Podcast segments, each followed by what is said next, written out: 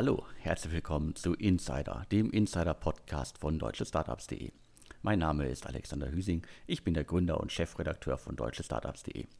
Heute spreche ich wieder mit äh, Sven Schmidt, Seriengründer, Internetinvestor, OMR-Podcast-Legende und derzeit in Essen im Ruhrgebiet mit Maschinensucher unterwegs.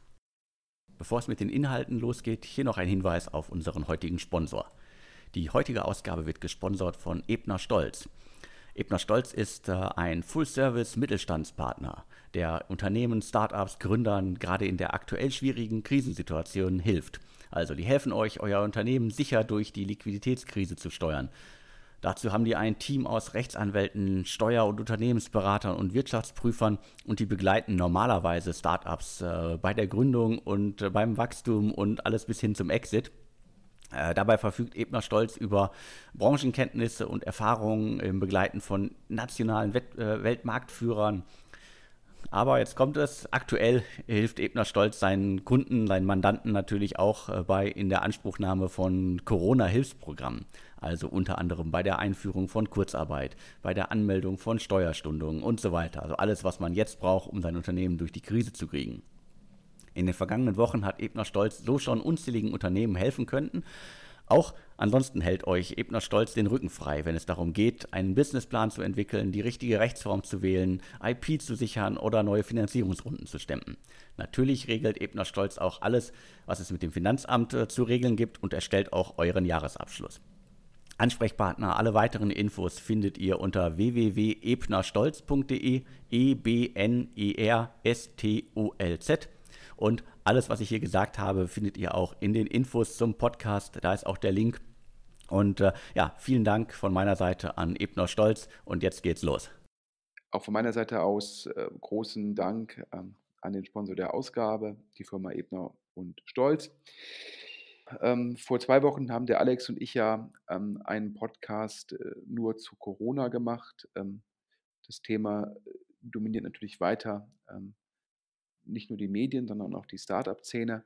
Ähm, ich habe dann ja noch einen Podcast mit dem Manager-Magazin gemacht zu den Vorschlägen des Bundesverbands der deutschen Startups. Ähm, ich persönlich äh, fand und finde die Vorschläge unanständig. Ähm, es zeigt sich meines Erachtens auch, dass hier ganz klar ein Interessenskonflikt vorherrscht, wenn der Vorsitzende dieses Verbandes ein Risikokapitalgeber ist, der Herr Miele von eVentures. Ähm, das führt meines Erachtens zu einem, zu einem Tunnelblick. Äh, aus Perspektive eines VCs sind nur solche Firmen, Startups, die Venture Capital aufgenommen haben. Ähm, ja, und dann wird halt für solche Firmen äh, Lobbyismus betrieben. Dann wird auch Lobbyismus betrieben für die VCs, die der Startup-Verband eigentlich gar nicht vertritt, gar nicht vertreten sollte. Ähm, das ist höchst problematisch. Woran kann man das erkennen?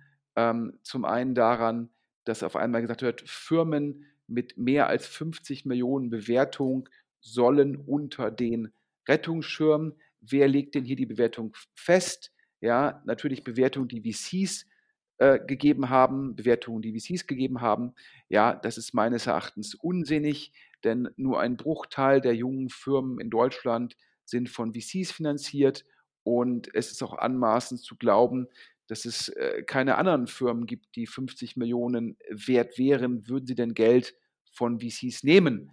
Aber das ähm, ist ja immer nur eine Option. Und Punkt zwei, ähm, diese sogenannten Matching-Rechte, VCs, ursprünglich haben sie gefordert, dass ein VC-Investment mit dem Faktor 4 ähm, vom Staat gematcht wird. Also 2080, 20 Prozent privates Geld, 80 Prozent der Staat. Ich habe schon auch im DS-Podcast gesagt, äh, warum das so unglaublich problematisch ist, warum dieses Matching, warum auch ein 50-50-Matching in der Vergangenheit über die KfW zu unglaublichen Problemen geführt hat. Ähm, adverse Selektion, Missbrauch und das natürlich bei 40-60, wo der VC nur 40 Prozent gibt und der Staat 60 Prozent noch stärker gegeben als bei 50-50. Das ist meines Erachtens ähm, nur, ein, nur ein Programm, ähm, ja, um VC-Portfolios zu retten. Und ähm, in der Summe, wie gesagt, der Herr Miele, der, ja, der Name sagte schon, zur Miele-Dynastie gehört, für die Firma eVentures arbeitet, die zur Otto-Dynastie gehört. Ähm, ich finde das äh, persönlich einfach sozial unglaublich unfair. Ich würde sogar so weit gehen, dass ich sage, die Forderungen des Bundesverbandes der Start-ups mit Herrn Miele an der Spitze sind asozial ja, und äh, verkennen das, was notwendig ist. Ähm, ich persönlich habe ja auch im Management Magazin Podcast gesagt, ja, es müssen Jobs gerettet werden, nicht Gesellschafter, nicht VCs, nicht Limited Partners. Jobs müssen gerettet werden. Ja, ähm, wir haben in den letzten zehn Jahren immer darüber diskutiert, wie die Reichtumsschere aufgegangen ist durch die Asset Price Inflation, ja, ähm, aber auch im Endeffekt durch ein plattformgetriebenes Business im Technologiebereich. Und jetzt soll diese Reichtumsschere, soll, die jetzt natürlich per Definition wieder zurückgeht, gefallene Börsenkurse und so weiter, ja, es kann doch nicht angehen, dass wir jetzt ja, äh, VCs retten, Limited Partner retten und äh, teilweise Business Angels retten. Das kann es doch nicht sein. Das ist in meinen Erachtens genau das Falsche und führt danach wieder zu Diskussionen, ja, wie fair, wie gerecht ist die Gesellschaft, Alex. Ja, kann ich nachvollziehen. Also es gibt ja neben dem, äh, diesem großen Rettungsschirm ja auch noch einen, einen, einen, weiteren Schirm, der vielleicht bald schnell kommen soll. Aber was man ja gerade wirklich aktuell merkt in Berlin ist, dass es diverse auch Startups gibt, die halt äh, mehr als zehn Mitarbeiter haben, die halt bisher nicht unter die äh, Solo-Selbstständigen und Kleinstunternehmen Rettung mit den Sofortkrediten und Darlehen und so weiter fallen, dass die auch gerade sehr viel Probleme haben Darunter sind auch ein paar äh, Unternehmen, die in der Startup-Szene äh, unterwegs sind. Äh, ja, mehr als zehn Mitarbeiter äh, und äh, passen nicht unter den großen und äh, Schirm und der andere Schirm ist auch noch nicht da. Also da gibt es auch noch reichlich Bedarf für kleinere Unternehmen, kleinere Startups, die auf jeden Fall gerettet werden sollten, weil es geht halt immer um Jobs. Das ist, glaube ich, das Wichtigste. Wir müssen die Jobs retten ähm, und nicht die Gesellschafter. Ja? Ich glaube, ähm, wenn Bestandsgesellschafter ähm, nicht in die Firma mehr investieren wollen, dann äh, muss man sich fragen, ähm, ob der Staat zum Nennwert äh, investieren soll, um eine Firma zu retten. Aber der Staat sollte auf keinen Fall zu aufgeblasenen Bewertungen der Vergangenheit investieren. Denn äh, machen wir uns nichts vor, wir hatten darüber auch schon mal im Rahmen der Podcasts gesprochen. Ich habe ja die Geschichte erzählt von dem Frühphasen-VC, der mir gesagt hat, Sven, ja, ich habe in meinem Portfolio ja, ähm, aus dem aktuellen Fonds ungefähr 20 Firmen und bei denen steht jetzt allen die nächste Runde an.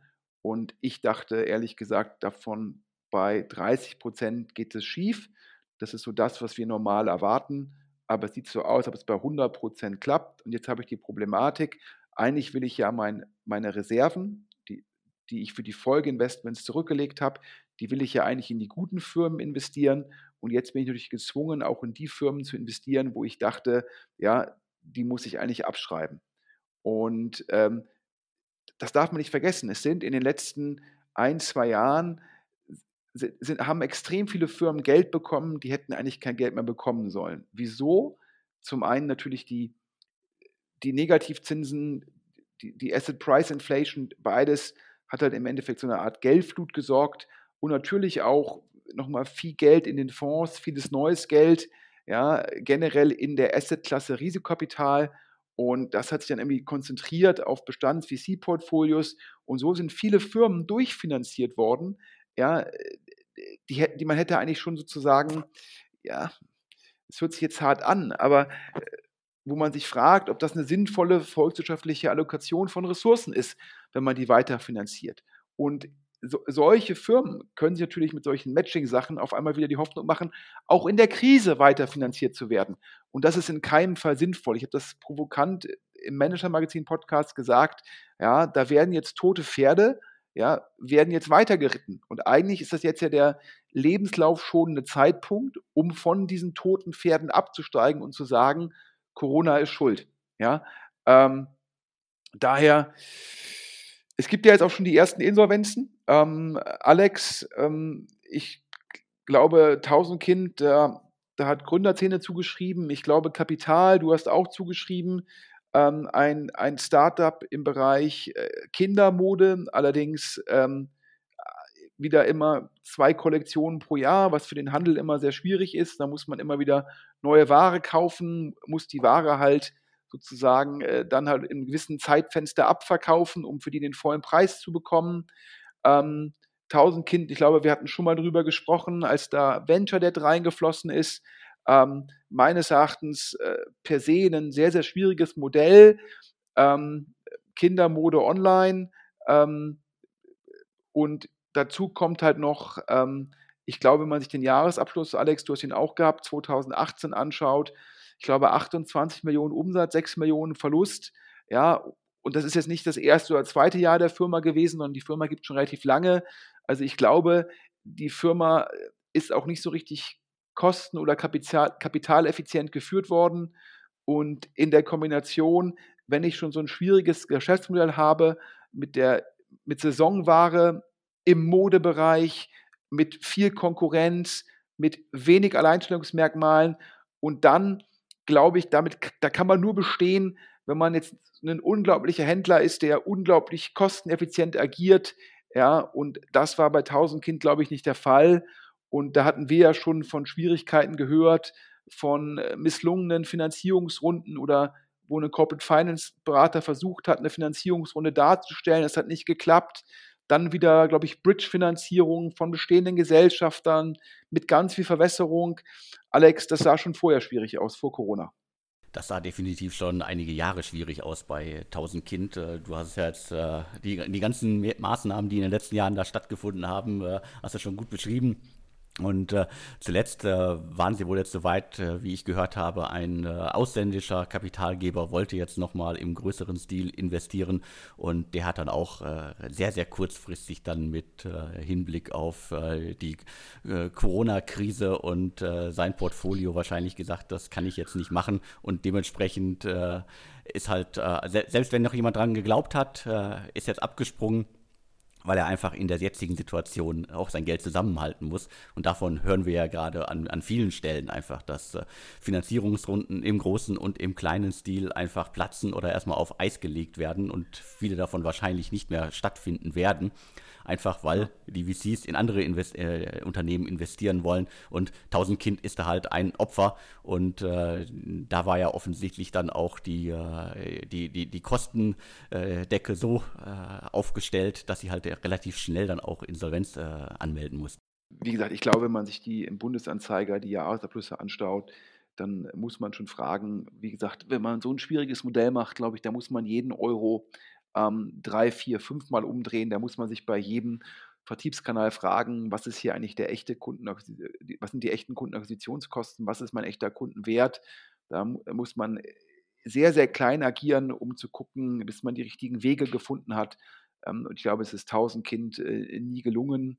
Und ähm, also dementsprechend äh, wenig überraschend. Ich persönlich hätte damit auch schon vor der Corona-Krise gerechnet. Ähm, generell, du hast es ja angesprochen, ähm, wir haben im Markt gehört, dass manche Termsheets halt dann wieder zurückgezogen sind, was ich aber auch im Markt höre und auch das ist wenig überraschend. Wir hatten ja in den letzten fünf bis zehn Jahren, also nach der Finanzkrise, wurden ja die Bedingungen für Gründer aufgrund des vielen Geldes immer vorteilhafter.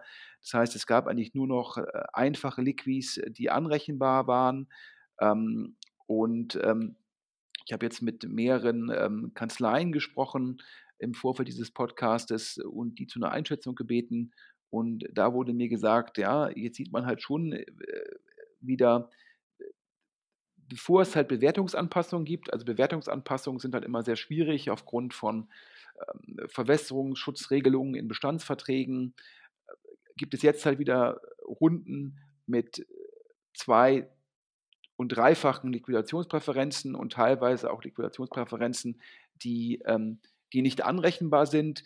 Das heißt, es ist, gibt ja eigentlich immer die zwei Möglichkeiten, um solche Runden am Leben zu halten. Also entweder gehe ich in meiner, in meiner Pre-Money-Bewertung runter. Ja, das heißt, der neue Investor bekommt für sein Geld mehr Anteile. Ja, das hat dann immer den Nachteil, dass es halt bei den Bestandsinvestoren ähm, zu Abwertungen führt, dass es potenziell müssen wieder manche Bestandsinvestoren müssen kompensiert werden mit neuen Anteilen wegen des Verwässerungsschutzes, was dann halt im Endeffekt wiederum äh, vielleicht zu Problemen kommen, wenn die Gründer dann nicht mehr so viele Anteile haben, dann die Anreizsysteme hinterfragt werden. Und so ist dann die zweite Möglichkeit, neben der geringeren Free Money, ist immer die Möglichkeit, ähm, eine strukturierte Runde zu machen, wo halt Bedingungen dran äh, sozusagen geklebt werden, wo dann alle noch gerade mal nicken und das bestehende Cap-Table jetzt nicht so erschüttert wird.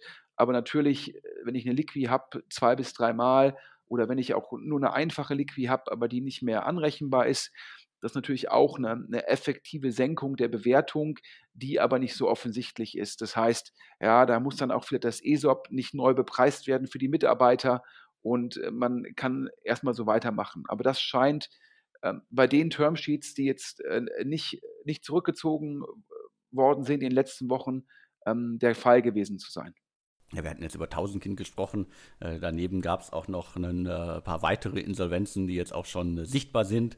Ich glaube, das äh, Insolvenzrecht ist ja auch gerade geändert worden. Wahrscheinlich werden wir viele Sachen erst in viel, viel, verspäteter sehen als ursprünglich ähm, das der Fall ist. Und äh, es gibt in Hamburg noch äh, Vitraum, ein Fenster-Startup, das ursprünglich mal von Hanse Ventures äh, ins Leben gerufen worden ist, äh, das in den letzten Jahren aber auch durch äh, diverse Höhen und Tiefen gegangen ist, wo letztendlich dann auch mehrere Strategen, die im, äh, im Bauumfeld tätig sind, da die, die Mehrheit am Unternehmen sich gesichert haben. Und Sitzfeld, ein Online-Offline-Möbel- äh, Unternehmen, Startup aus Berlin, die sind inzwischen auch äh, insolvent. Äh, da sind die Läden zu und äh, dementsprechend äh, die Umsätze sind runter und ähm, ich glaube, die waren schon sehr wichtig, die Läden für das Unternehmen, weil die Möbel auch äh, im höheren Preissegment sind.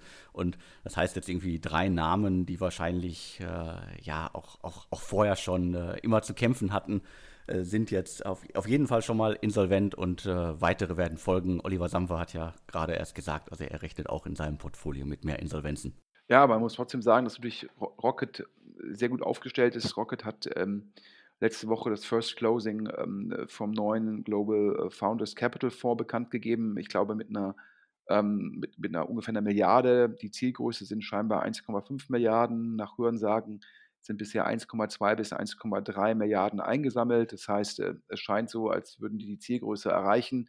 Parallel hat Rocket ähm, sehr viel Cash ähm, äh, einfach als Firma. Also in der Kombination jetzt das Cash, was sie auf dem Balance Sheet haben, plus halt das Geld von externen Investoren, nach meinem Verständnis nur so 100, 150 Millionen von Rocket im GFC-Fonds in dem neuen. Das heißt, Rocket hat jetzt ja, drei, dreieinhalb Milliarden frisches Geld oder frisches Geld ist falsch, aber Geld, was sie investieren können. Und äh, damit ist Rocket natürlich jetzt ähm, sehr gut aufgestellt. Und Oliver Samba, Oliver Samba ist ja immer hinterfragt worden, warum er so viel Cash vorhält. Ähm, ja, äh, ex post muss man sagen, äh, für ihn jetzt eine ganz gute, ganz gute Position. Ähm, du hattest ja eben erwähnt, äh, schon die Firmen, die jetzt die, die ersten Insolvenzen, wie gesagt, ich glaube, äh, unabhängig äh, von Corona, aber ähm, Corona mag es beschleunigt haben.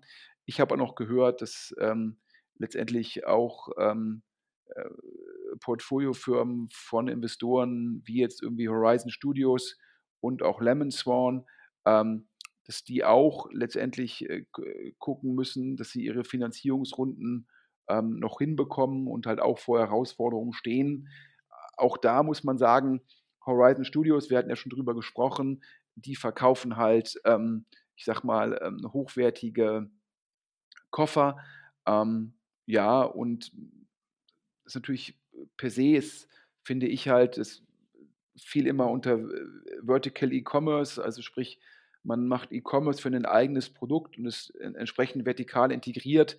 Und da war schon immer die Fragestellung, ähm, ja, ist eine, ein sogenannter One-Off-Kauf, also man kauft ja jetzt Koffer nicht mit einer hohen Frequenz, ist der eigentlich ist das eine Kategorie, die sich für äh, vertikalen E-Commerce anbietet? Meines Erachtens nein, weil ich Probleme habe, die Kundenakquisitionskosten zu refinanzieren. Ähm, dennoch, ähm, ja, glaube ich, eins, eins der größeren Investments von Heinemann Associates. Ähm, ich glaube, auf Basis einer falschen äh, Investitionshypothese. Ich glaube, beim vertikalen E-Commerce äh, funktionieren nur die Modelle, die halt eine Subskription anbieten können und das können ja nur Modelle, wo man regelmäßig Touchpoints hat. also Berührungspunkte mit dem Anbieter oder beziehungsweise umgekehrt, wo der Anbieter mit dem Käufer immer Berührungspunkte hat, das ist nicht gegeben. Daher glaube ich, dass auch das Vorbild von Horizon Studios, Away.com, wo Rocket investiert ist in den USA, ähm, dass das auch äh, vor Problemen stehen wird, die hohen Bewertungen zu halten. Wir haben ja auch gesehen, Casper, auch so ein vertikaler E-Commerce-Anbieter im Bereich Matratzen, auch da, Matratzen kauft man, keine Ahnung, alle sieben Jahre ist das Problem der Berührungspunkte. Auch Casper enttäuschender IPO. Ich glaube, weit weniger äh, als die Hälfte der Bewertungen von der letzten VC-Finanzierungsrunde oder ja, privaten Finanzierungsrunde gehalten. Also daher ähm, Horizon Studios auch ohne Corona ja ähm, ein schwieriges Modell. Corona macht es nicht einfacher, niemand reist, niemand kauft sich Koffer. Koffer werden natürlich auch, auch in der Zwischenzeit die von Horizon Studios in ganz normalen Läden verkauft. Die Läden haben zu. Äh, also in der Gesamtkombination glaube ich ähm, auch da äh, wahrscheinlich ähm, Corona der Sargnagel, aber Corona nur als Beschleuniger äh, der, der Krise. Ja? Und äh, Lemon Swan, ähm, äh, glaube ich, Arne Kalke, Ex-Manager von Parship und Elite-Partner, äh, glaube ich, ein Versuch, ähm, da Konkurrenz zu machen. Glaube ich, der Dating, Online-Dating, glaube ich, in den letzten Wochen eher mit Rückenwind. Ähm, auf der anderen Seite muss man sagen, Dating ist halt immer ein, ähm, ein Netzwerkgeschäft oder profitiert von Netzwerkeffekten. Und da war, glaube ich, Lemon Swan ja, äh, sehr, sehr später Markteintritt, äh, sehr geringe Differenzierung, also auch da ein sehr schwieriges Geschäftsmodell zu dem Zeitpunkt noch zu etablieren. Ich glaube, Dating per se, ähm, glaube ich, äh, für Online natürlich geschaffen. Aber ähm, auch da muss man mal sagen, wenn man dann sehr spät in den Markt eintritt, dann muss man das schon sehr, sehr, ja, muss man sich schon fragen, was ist jetzt im Endeffekt meine Differenzierung, ja? So ein Tinder hat den Markt halt neu erfunden, so ein Lemon Swan meines Erachtens nicht. Alex, du hast doch noch von ein paar Entlassungen zu berichten. Ja, leider. Äh, gehen wir einmal nach München. Äh, das äh, Unternehmen äh, eGym, seit, glaube ich, 2010 unterwegs. Äh, was, was machen die? Die digitalisieren die Fitnesswelt, also Fitnessgeräte, die vernetzt sind. Da sind äh, in den letzten Jahren auch äh, sehr, sehr viele Millionen reingeflossen. Also ich glaube, glaube ich, jenseits der 50, 60 Millionen. Und äh, da haben sich äh, mehrere äh, Leute gemeldet und berichtet in der vergangenen Woche, dass bis zu 25 Prozent der Belegschaft entlassen worden sind. Und äh, das wären so, glaube ich, glaube ich, rund 100 Leute auf jeden Fall. Und äh, auf den äh, üblichen Jobportalen kann man auch schon ein äh, wenig lesen, dass diese Entlastungen äh, nicht, nicht ganz so mitarbeiterfreundlich äh, vonstatten ge gegangen sind. Und ähm, wir haben beim Unternehmen auch nachgefragt. da gab es dann ein, ein kurzes Statement dazu. Also es trifft zu, dass wir unseren Personalstand aufgrund der Corona-Pandemie angepasst haben. Vertrauliche Unternehmenszahlen kommentieren wir nicht. Das ist also das Statement von, äh, von eGym zu den äh, Entlassungen. Das heißt, ja, es gab welche, aber sie bestätigen nicht die Zahlen. Wir können sagen, wir haben aus mehreren Quellen gehört, dass es äh, rund 25 Prozent der Belegschaft äh, sein sollen. Und wie gesagt, das könnten äh, im, äh, so um die 100 Leute sein. Ja, ich glaube, eGym, also ähm, ich glaube, ein sehr, sehr innovatives Produkt. Ich bin jetzt nicht so der, ähm, der äh, der Workout-Experte, aber nach meinem Verständnis muss man den Markt ja differenzieren in, ähm, also in Cardio-Geräte ähm, und in Krafttraining. Und ich glaube, eGym hat den Markt für Kraftgeräte ähm, neu erfunden. Allerdings sind solche Geräte, die dann halt äh, ja, äh, digital sind, also Krafttraining digital äh, mit Anleitungen, ersetzt halt zum Teil den Personal Trainer. Ähm, also dementsprechend schon, schon sehr spannend, sind aber, glaube ich, sehr hochpreisig und dann dementsprechend primär für ähm, Fitnessstudios ähm, geeignet.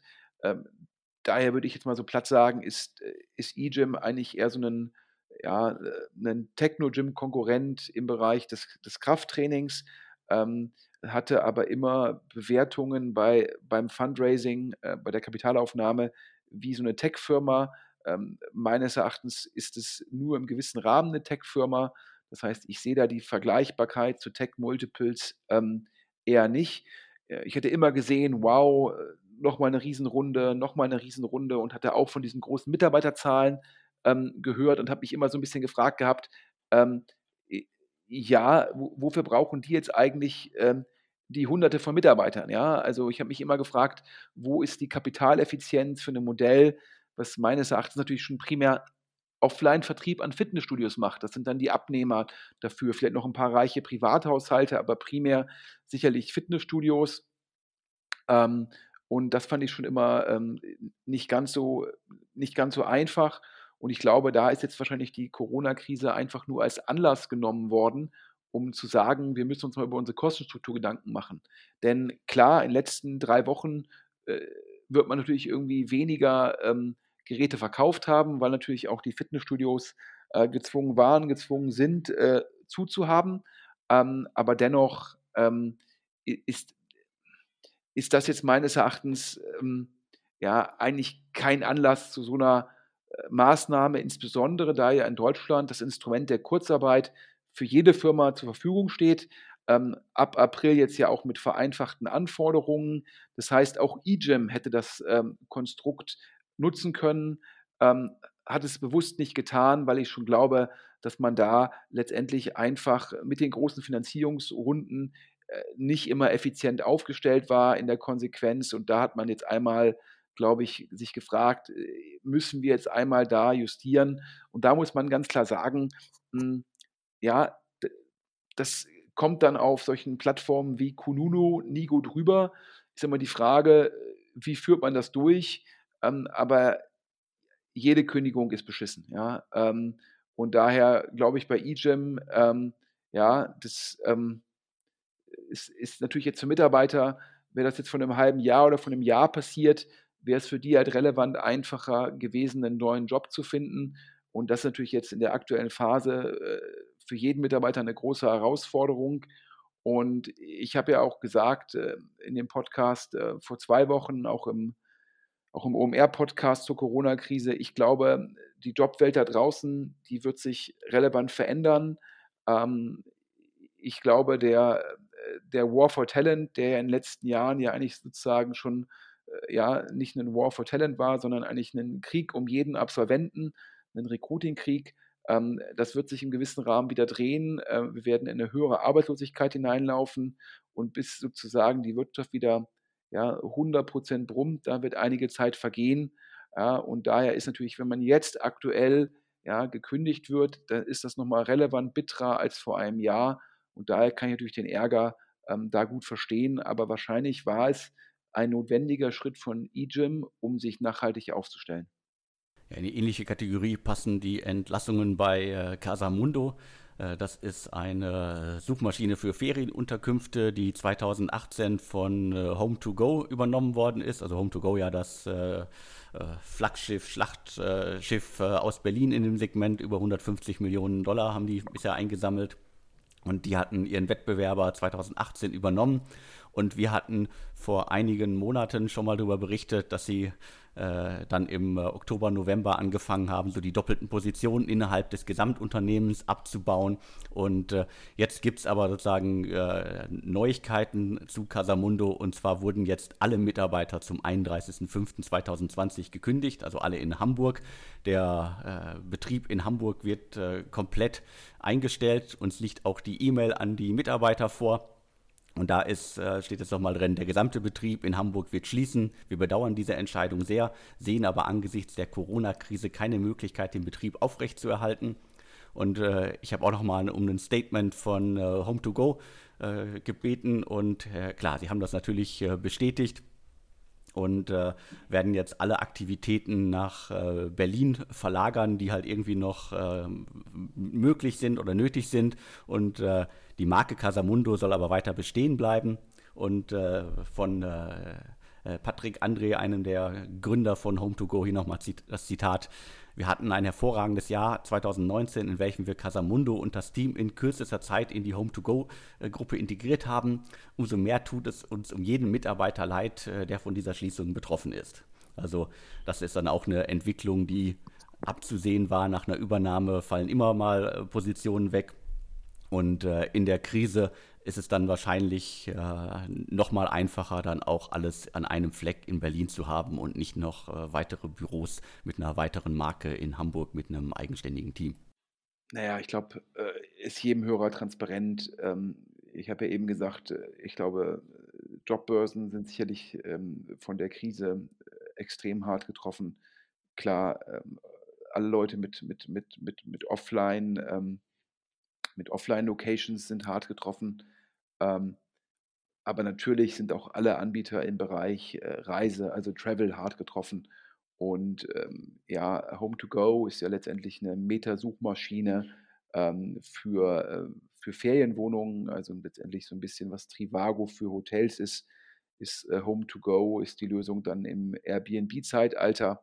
Ähm, und äh, klar, ja, aktuell bucht niemand äh, Ferienwohnungen, nach meinem Verständnis, wenn ich mal mich in dem Segment umgehört, während Bestandsbuchungen alle storniert, ist also letztendlich äh, doppelt bitter, denn nicht nur, dass aktuell kein Geschäft stattfindet, da das ja alles ähm, letztendlich da unter die Beschränkungen fällt, äh, zukünftig findet kein Neugeschäft statt und das Zukunftsgeschäft, was schon gebucht war, wird storniert.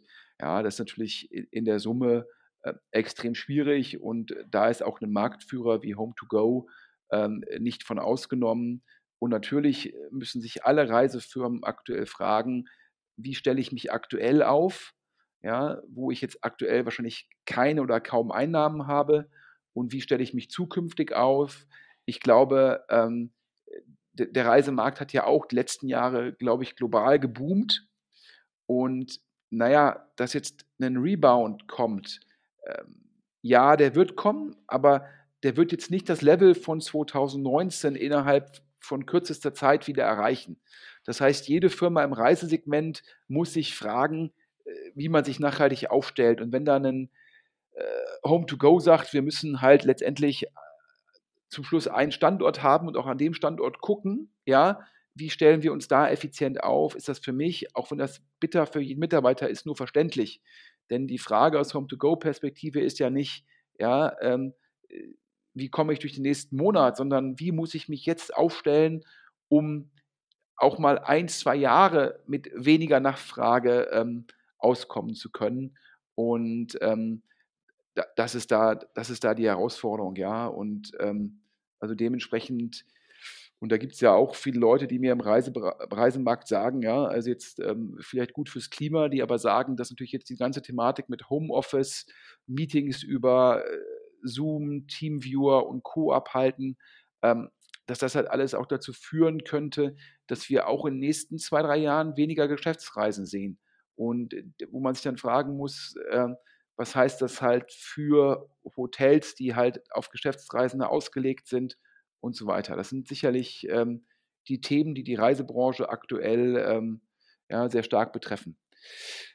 Gibt übrigens auch gute Nachrichten. Ja, und äh, wir hatten ja schon immer darüber gesprochen, warum sind SaaS-Firmen so hoch bewertet? Und da war ja immer, das sind Subskriptionen. Wenn das einmal eingebaut ist, ist es schwer sozusagen, das wieder auszubauen. Also eine hohe Stickiness, ähm, dementsprechend ein geringer Churn, ähm, primär Geschäftskunden ähm, und daher vielleicht nicht ganz so ähm, von möglicher Varianz betroffen. Und jetzt habe ich mit VCs gesprochen und die sagen mir alle, ihre SaaS-Portfoliofirmen, das würde weiter gut aussehen. Nur im Neukundengeschäft sehe man so einen Rückgang von bis zu 50 Prozent. Ja, das heißt, bei den SaaS-Firmen scheinbar wenig Churn oder kein erhöhter Churn, ähm, sondern nur getroffen, dass die Wachstumsrate aktuell durch weniger Neukunden negativ tangiert wird. Das zeigt halt jetzt, dass ähm, ja, verschiedene Portfolios von VCs ja, verschieden hart getroffen werden und natürlich das Consumer-Geschäft, was jetzt nicht subskriptionsbezogen ist, ja, ähm, tatsächlich äh, da vor größeren Herausforderungen steht als das Enterprise-Geschäft. Insbesondere halt SaaS, Firmen, die eh nicht in der Fläche Vertrieb machen, sondern auch den Vertrieb digital machen, die scheinen da komparativ ähm, gut aufgestellt und so habe ich mit ein paar VCs gesprochen, deren Portfoliofirmen fast nur aus solchen Firmen bestehen.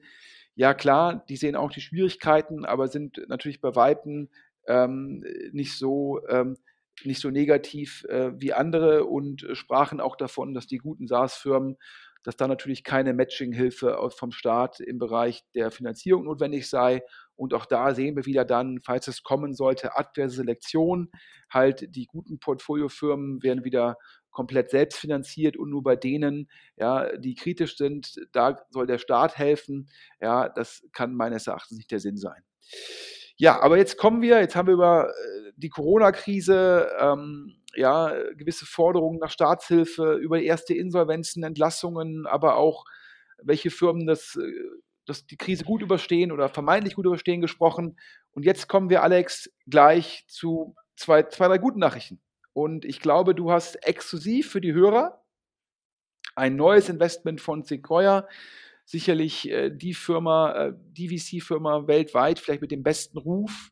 Ähm, in der Zwischenzeit auch sehr groß. Hat jetzt gerade eine ehemalige Kollegin, ich war ja äh, viereinhalb Jahre Venture-Partner bei Excel und habe da auch die Luciana äh, kennengelernt und äh, die hat ja für Excel Deliveroo die hat für Excel äh, UiPath gemacht ähm, und die ist jetzt von Sequoia abgeworben worden und äh, wird jetzt sozusagen erste Partnerin ähm, von Sequoia in Europa, macht sozusagen ähm, das Londoner Büro für Sequoia auf. Das waren vor ein paar Wochen die, die großen Nachrichten. Ich kann nur sagen, ähm, sehr, sehr verdient. Äh, ich bin danach immer gefragt worden, äh, warum macht Sequoia äh, Luciana da zur ersten Partnerin in Europa? Und da habe ich gesagt, also ähm, in der Zeit, äh, wo, wo, ich sozusagen noch mit ihr bei Excel zusammenarbeiten durfte, ähm, es gab kaum jemanden, den ich bisher kennengelernt habe, der härter gearbeitet hat als Luciana damals und vor allem immer hochprofessionell, immer den richtigen Ton getroffen, ähm, also äh, top, top, top und daher hoch verdient. Ähm, und du hast jetzt ein Investment von Sequoia und zwar ein sogenanntes Investment aus, den, aus dem Scout-Fonds von Sequoia in eine deutsche Firma. Alex, du hast es als erster herausgefunden. Jetzt wird es nochmal Zeit für eine kurze Unterbrechung. Die heutige Ausgabe wird gesponsert von Ebner Stolz. Und äh, Startups, äh, die von der Gründung bis hin zum Exit äh, Hilfe brauchen, die sollten sich an Ebner Stolz wenden. Und auch Startups, die in der aktuellen Lage halt Hilfe bei den ganzen vielen Corona-Hilfsprogrammen, die es gibt, äh, Unterstützung brauchen. Die sollten sich jetzt an äh, den Full-Service-Mittelstandspartner wenden und äh, da bekommt ihr unter anderem Hilfe bei der Einführung von Kurzarbeit oder bei der Anmeldung von Steuerstundungen. Ebner Stolz konnte äh, in den vergangenen Wochen schon vielen Startups helfen, da den Rücken frei zu kriegen. Und ansonsten hilft euch Ebner Stolz auch dabei, euren Businessplan zu entwickeln, die richtige Rechtsform zu wählen oder halt die neue Finanzierungsrunde zu stemmen. Alles weitere findet ihr unter www.ebnerstolz.de. Richtig, wir haben spannende Neuigkeiten zu Sequoia in Deutschland. Also nach äh, Sequoia in Deutschland hatte bisher vor Ewigkeiten sechs Wunderkinder gemacht und äh, äh, Tourlane, das äh, Travel Startup, das wahrscheinlich jetzt auch äh, hart unter der Krise leiden wird. Und äh, umso überraschender ist, dass Sequoia jetzt in ein Unternehmen investiert in Berlin, das erst 2019 gegründet worden ist. der, der Macher ist unter anderem Jan Oberhauser und das Unternehmen hatte ich bisher selber auch noch gar nicht auf dem Schirm. Äh, es, äh, es, sind nur drei, drei Zeichen, äh, die den Namen des Unternehmens beschreiben, und zwar N8N. Äh, die, die, die, die perfekte Aussprache dafür habe ich noch nicht gefunden. Aber wir können jetzt hier exklusiv im Podcast verkünden, dass Sequoia Capital gemeinsam mit First Minute, Philipp Möhring und System One das ist äh, der Fonds von Maximilian Clausen, der früher bei Early Bird war. Die investieren jetzt in ein Unternehmen, das erst äh, gefühlt wenige Monate am Markt ist. Die beschreiben sich selber als Free and Open Workflow Automation Tool. Und was kann man damit machen? Also mit der Software äh, des Startups können Nutzer verschiedene Webanwendungen ohne Programmierkenntnisse miteinander verbinden und äh, synchronisieren. Also klingt nach äh, einer schönen äh, Deep Tech-Sache, äh, die aus Berlin jetzt äh, mit äh, Sequoia dann hoffentlich auch in der Krise besonders groß und äh, besonders schön werden kann. Ja, ich glaube, Sequoia und First Minute, beide ähm, jeweils 10 Prozent. Ähm, der Gründer noch ähm, 75 Prozent und ich glaube, die restlichen Investoren zusammen äh, 5 Prozent, die Angel, die du gerade genannt hast. Ich habe es ja gerade schon gesagt, eingehend, das ist ähm, ein Investment aus dem Scout Seed Fund Nummer 3 von Sequoia. Dazu muss man wissen, dass Sequoia hat ähm, einen ganz normalen, ich sage jetzt mal in Anführungsstrichen äh, Series A oder mit Fokus auf Series A, Series B Fund hat dann auch ein sehr großes Vehikel, um größere Runden zu machen und hat in den USA ähm, noch ein sogenanntes Scout-Programm, wo Sequoia letztendlich ähm, um Deals früh zu sehen, erfolgreichen Unternehmern, erfolgreichen Angels die Möglichkeit gibt, aus dem Scout Seed Fund zu investieren. Ähm, das ist also ein spezielles Vehikel für, ja, ich glaube, Neudeutsch ja ähm, Pre-Seed, ähm, äh, Pre-Seed-Phasen-Investments und äh, zumindest ich habe es jetzt zum ersten Mal ähm, in einem deutschen ähm, Cap-Table gesehen. Ähm, auf jeden Fall ganz spannend. Das äh, zeigt für mich, also entweder ähm, hat jetzt Sequoia auch in Berlin solche Scouts, ja, ähm, oder aber äh, Scouts von Sequoia sind jetzt auch in Berlin aktiv. Ich würde fast auf Ersteres tippen und ähm, da müssen wir jetzt einfach mal in den nächsten Wochen rausfinden, wer jetzt sozusagen für Sequoia in Deutschland ähm, als Scout aktiv ist. Ähm, ist auf jeden Fall ein spannender Trend. Das Investment ist eingetragen worden am 18. Februar. Das heißt, ähm, es datiert noch ähm, vor der Corona-Krise, ähm, aber sicherlich äh, gutes Timing. Und übrigens gutes Timing, Alex. Ähm, wir hatten ja schon öfter über den Urban Sportscast, Urban Sports Club. Oh, ähm, gesprochen. Also im Endeffekt, ich sag mal, der deutsche, europäische ClassPass-Clone. Das heißt also ähm, äh, Fitnessclub, äh, Sportclub, unabhängige Mitgliedschaft oder Meta-Mitgliedschaft. Und ähm, da war uns ja zugetragen worden, dass die am Jahresanfang sehr viel Geld in Wachstum investiert hätten. Klar, am Jahresanfang sagen Leute, ich will Mitglied in einem Fitnessclub werden und so weiter und so fort, meinen Vorsatz abzunehmen, umzusetzen.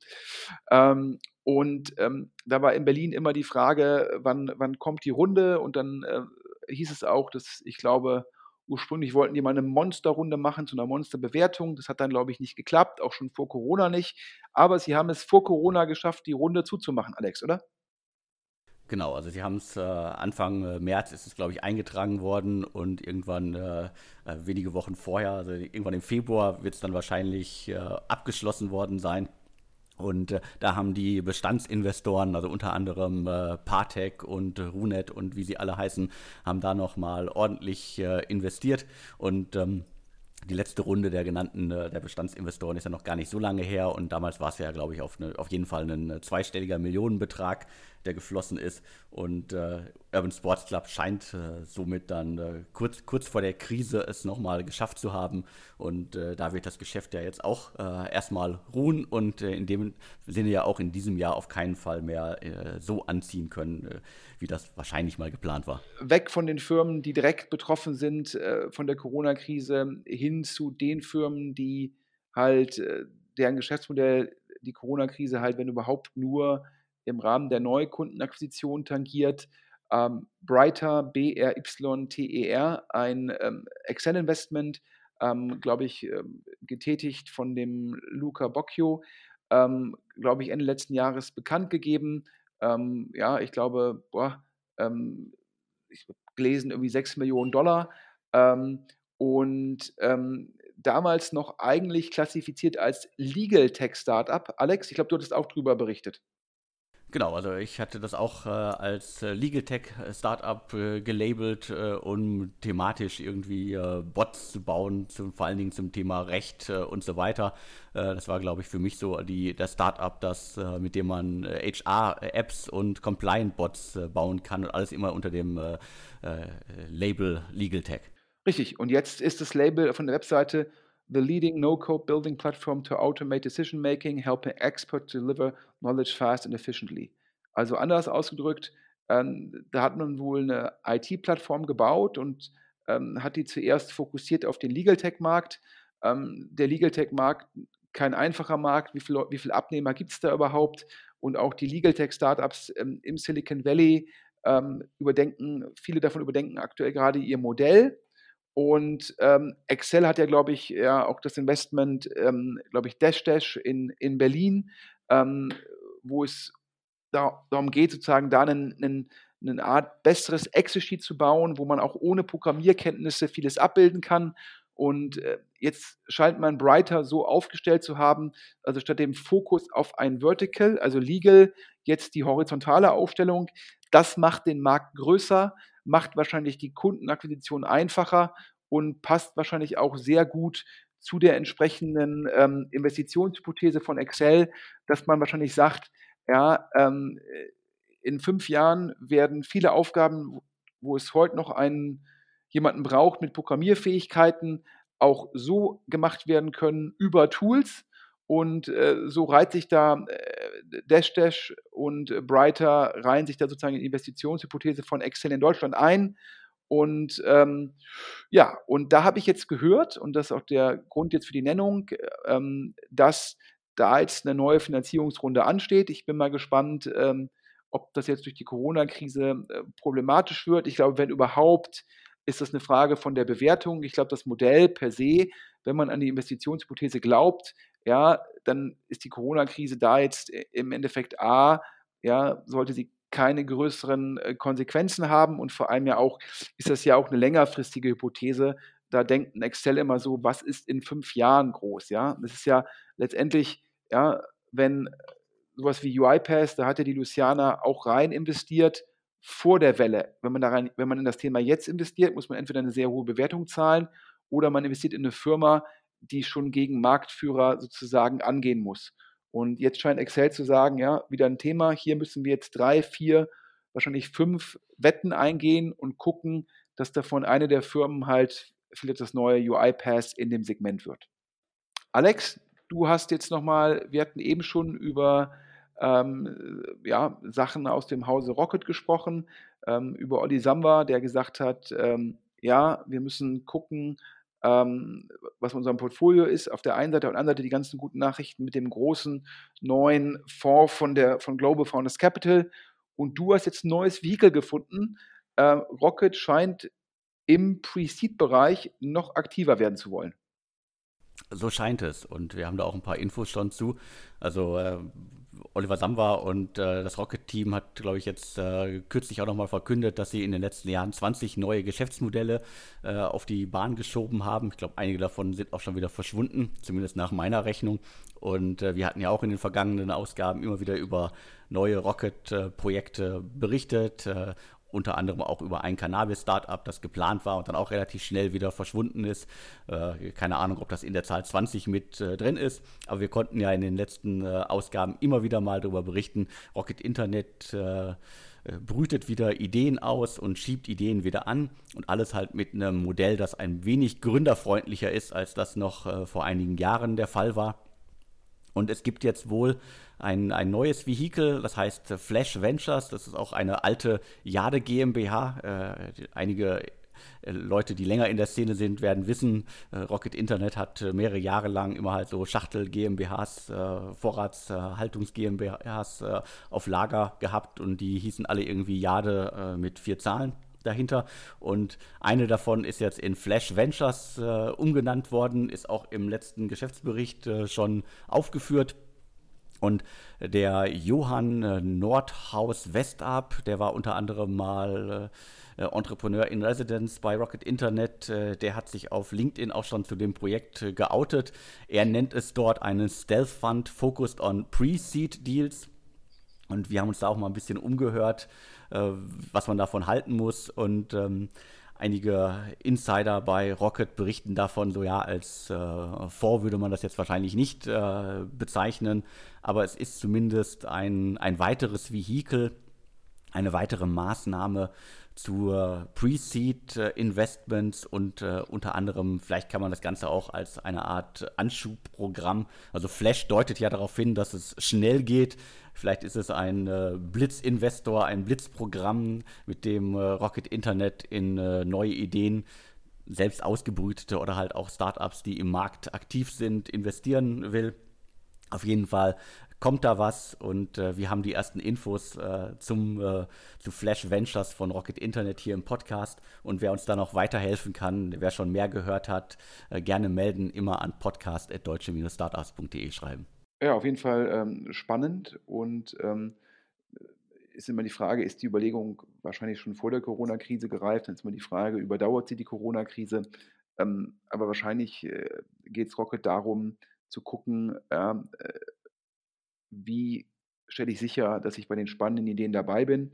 Und da gibt es natürlich immer die Möglichkeit zu sagen, ja, ich, äh, ich platziere schon mal Wetten in der ganz frühen Phase, ähm, dann habe ich da schon mal meine Fuß, meinen Fuß in der Tür.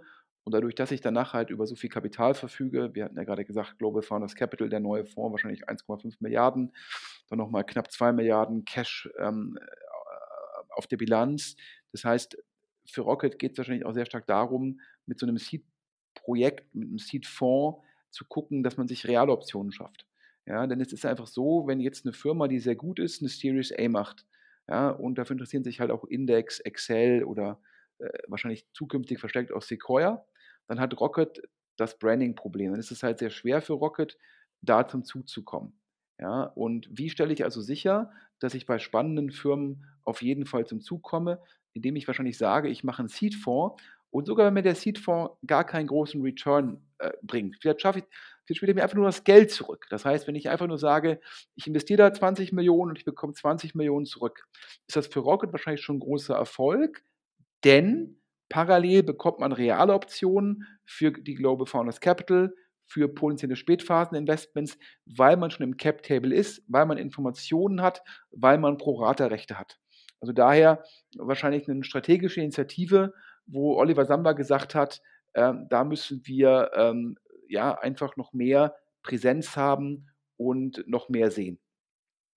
Jetzt zur letzten, ähm, sozusagen, ähm, zum letzten Thema des Podcasts. Wir sind jetzt auch, glaube ich, schon knappe 50 Minuten dabei oder gute 50 Minuten ähm, und damit schon äh, die Dauer eines Inlandsfluges ähm, leicht überzogen auch wenn der aktuell gar keine relevante Maßeinheit mehr ist. Ähm, wir hatten ja schon öfter über Flaschen, Flaschenpost gesprochen.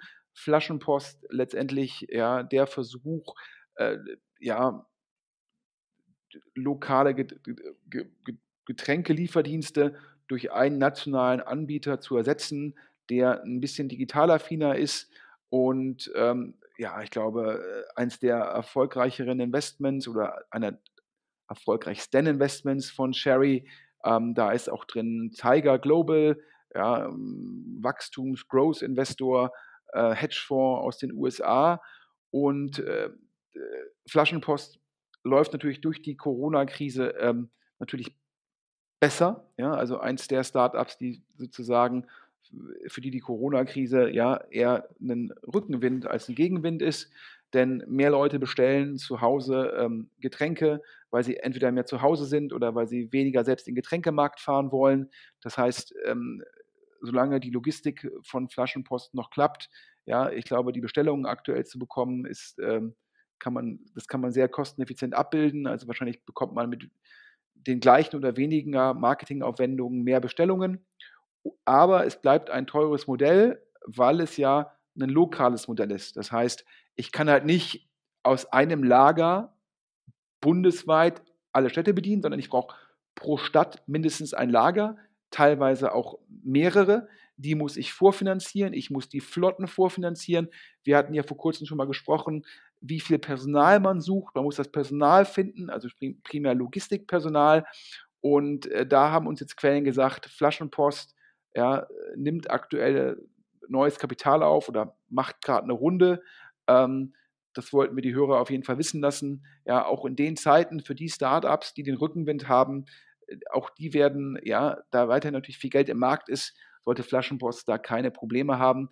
Und falls ein Hörer sozusagen schon weiß, wer da in der engeren Auswahl ist, was die aktuelle Bewertung ist, ähm, dann freuen wir uns über einen Hinweis. Wir hatten ja mal in einer der letzten Podcasts ähm, aufgrund eines LP-Reportings äh, die Bewertung von Flaschenpost veröffentlichen können. Ich glaube, es waren aus dem Kopf heraus, ja, ich glaube, ungefähr 300. Alex, erinnerst du dich noch?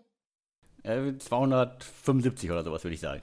ja, lag ich ja gar nicht, so, gar nicht, gar nicht, gar nicht so fein. So viele Zahlen, die wir in den letzten, letzten Monaten verkündet haben, da kann ich mich auch nicht an jeder erinnern.